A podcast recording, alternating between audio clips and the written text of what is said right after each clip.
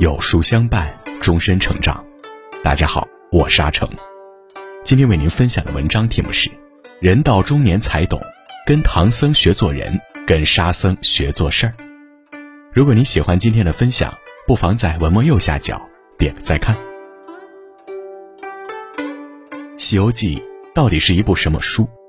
清代学者张书申这样回答：“《西游记》一书自始至终皆言诚意正心之要，明心至善之学，并无半字涉于仙佛邪淫之事。”《西游记》是一部奇妙的书，奇在天马行空的想象，妙在为人处事的道理。禅心朗照千江月，真性情含万里天。唐僧与沙僧作为书中的主要人物，身上更是透露着人性的光辉。跟唐僧学做人，一保持低调，不露龟角。唐僧一行路经观音禅院时，受到寺中金池长老的盛情款待。长老听闻唐僧是从天朝上国而来，必然怀有重宝，便想开开眼界。但唐僧为人低调，从不炫耀，只好答道。可怜我那东土无甚宝贝，就有时路程遥远也不能带得。可在一旁的孙悟空却不依不饶，一直怂恿唐僧拿出袈裟。唐僧见状，连忙摇头说道：“徒弟莫要与人斗富，你我单身在外，只恐有错。”对于唐僧的劝解，悟空不以为然，最后果然引出了乱子。运命论有言：“木秀于林，风必摧之。”堆出于岸，流必湍之；行高于人，众必非之。过分的招摇，最终都成了无聊的炫耀。越吹嘘的人越自卑，越炫耀的人越无能。优秀而不耀眼，低调而又清醒，这才是真的智者。二，坚守原则，动必原意。师徒一行来到金兜山，唐僧因为经不起八戒的怂恿。便误入独角寺大王的洞府，八戒在里面发现了三件十分华丽的背心，顿时起意要穿起带走。唐僧却拒绝道：“不可不可，律云攻取窃取皆为盗，倘或有人知觉赶上我们，到了当官，断然是一个盗窃之罪。出家人不要这等爱小。君子爱财，取之有道。对于这等亏心之事，唐僧是坚决抗拒的。”但八戒和沙僧却忍不住穿上了，结果恰好中了青牛精设的陷阱，成了人家的阶下囚。活法里说，坚守原则，就是要唤醒我们内心深处潜藏着的良心，竭尽所能让我们自己的人生问心无愧。打破原则，越过底线，是对灵魂的出卖；而坚守每一条原则，不是为标新立异，而是对良知的一份敬畏。不要因一时的得失而突破自己的底线，不要因一时的妥协而丧失自己的风骨。你可以改变你的看法，但需坚守你的良知，因为这是对我们生而为人最好的证明。唐僧固守自己的原则，虽然有时显得有些固执，但这却是他不可动摇的佛性。三，严于律己，暗行自义。在取经路上，比妖魔鬼怪更可怕的是内心的欲望，而对于欲望，唐僧选择了克己。他心念太宗宁要故乡一年土，莫爱他乡万两金的叮嘱。面对乌鸡国王的重谢，他挥手不带走一片云彩；面对极尽温柔之能事的蝎子精，他衣不解带，身为沾床。唐僧之所以是唐僧，不在于他读了多少经书，而取决于他走过的那些路。在钱色的诱惑下，唐僧岿然不动，也正是这份自律成就了他的高度。高尔基曾说：“哪怕对自己的一点小小的克制，也会使人变得强而有力。低级的欲望靠放纵，高级的欲望靠自律。自律。”不只是一种对于欲望的自我控制，更是一种积极而主动的人生态度。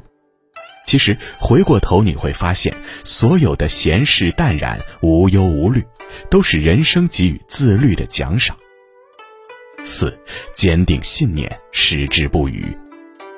在《西游记》中，唐僧说的最多的一句话便是：“贫僧自东土大唐而来，去往西天拜佛求经。”短短一句话，却已把自己的来龙去脉说清了。唐僧佛法高深，悟性极高，唐太宗都来请他开水陆大会，他本可以在大唐安享荣华，但却主动接受了前路艰险的取经任务。万人空巷，西出长安，从此他风餐露宿，星月为伴。其实论能力，唐僧远不及悟空、八戒、沙僧，但是他却比他们任何人都坚定。唐僧有勇气走出自己的舒适圈，面对那前所未知的磨难，他安危不二其志，险易不革其心，直到功德圆满为止。作家兰迪曾说：“知道为什么而活的人，就能够承担任何一种生活。人生的智慧在于选择，人生的伟大在于坚持。人生无常，风雨如常，在这飘摇的逆旅中，唯有坚持才是出路。”你有低头坚定的脚步，才会有抬头可见的远方。跟沙僧学做事。一，心思细腻，注重细节。相信许多人对于沙僧的印象都停留在一个憨憨的粗人上，实则不然。沙僧是一个非常细心的人。在唐僧被六耳猕猴打晕时，八戒只顾在一旁咒骂悟空，沙僧却镇定地说道。你且休发怒，我们扶师傅到人家化些热茶汤，将先化的饭热热，调理师傅，再去寻他。还有，在师徒四人取得五子之经时，也是沙僧通过翻看，最先发现书中并无半点字迹。如此看来，沙僧可谓心细如发。《道德经》有言：“天下难事必作于易，天下大事必作于细。”那些愿意在细节上下功夫，把小事也能做精做细的人，往往是最容易成功的人。泰山不惧细壤，故能成其高；江河不择细流，故能成其深。细节能成就一个人，也能毁掉一个人，其中关键便在于你对细节的态度。二，善于辞令，讲究分寸。要说《西游记》中谁最了解唐僧，那自然是沙僧。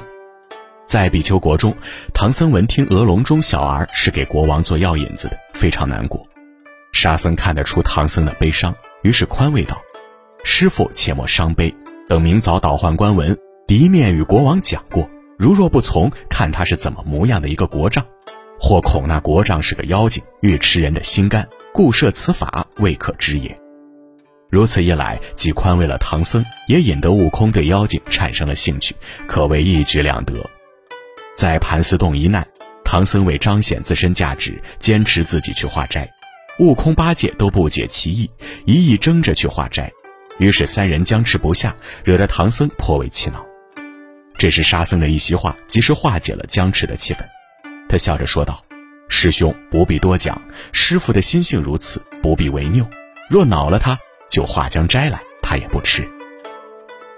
悟空、八戒一言，让唐僧独自前去化斋，这才平了师傅的怒气。增广贤文说：“良言一句三冬暖，恶语伤人六月寒。”你的言语有时会是良药，有时亦是毒药，这取决于你的颜值如何。所谓颜值，其实便是说话的分寸。颜值高的人，让人心旷神怡。颜值低的人让人如坠冰窟。三，安守本分，尽职尽责。沙僧是一个本分之人，这是毋庸置疑的。途经乌鸡国时，悟空取来丹药医治乌鸡国国王，吩咐沙僧取些水来给他。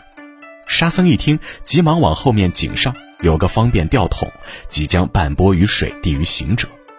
不推脱，不偷懒，他总是会做些力所能及的事儿。积极主动的发挥作用，既然取经成了自己的本职，那他便坚持到底，绝不放弃。在四圣试禅心一回，唐僧要沙僧留下来招赘，沙僧坚决表示宁死也要往西天去，绝不干欺心之事，因为他清楚的知道自己的本分，这也是沙僧最为人称道的一点。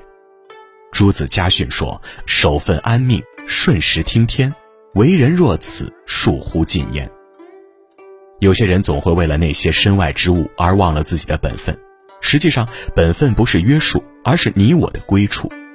本分人即是快活人，把握得失间的深浅，守好是非间的分寸，做人凭良心，做事尽本分，如此足矣。四，权知轻重，大局为先。沙僧是一个非常知轻重、顾大局的人。每当团队内部出现分裂，他总是会站出来维系整个团队。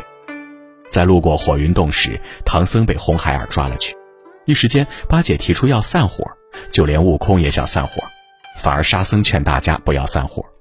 他说道：“我等因前生有罪，蒙观世音菩萨劝化，与我们魔顶受戒，改换法名，皈依佛果。今日到此，一旦具修。”说出这等各寻头路的话来，可不违了菩萨的善果，坏了自己的德行，惹人耻笑，说我们有始无终。沙僧话虽不过，却句句能说到点子上。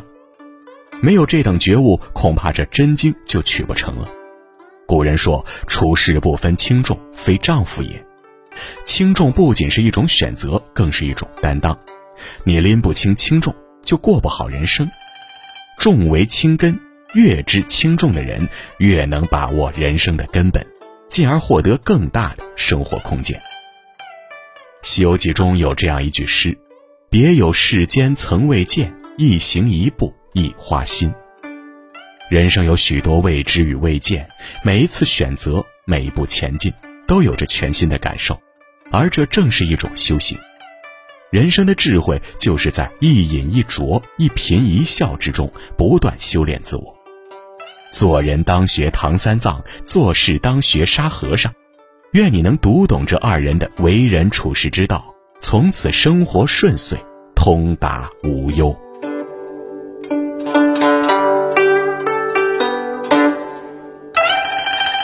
好了。今天的文章就跟大家分享到这里。如果您喜欢的话，记得在文末点亮再看，跟我们留言互动。另外，长按扫描文末二维码，在有书公众号菜单免费领取五十二本好书，每天有主播读给你听。